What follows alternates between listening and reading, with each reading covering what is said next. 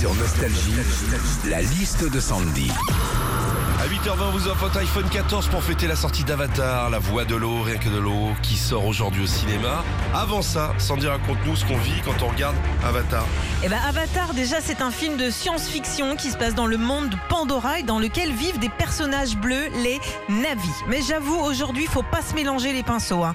Pour voir les bleus de James Cameron, c'est à partir de 9h au ciné. Pour voir les bleus de Didier Deschamps, c'est à partir de 20h à la télé. hein. Dans Avatar aussi, ces personnages bleus ont leur propre langage. Une langue spécialement créée pour le film le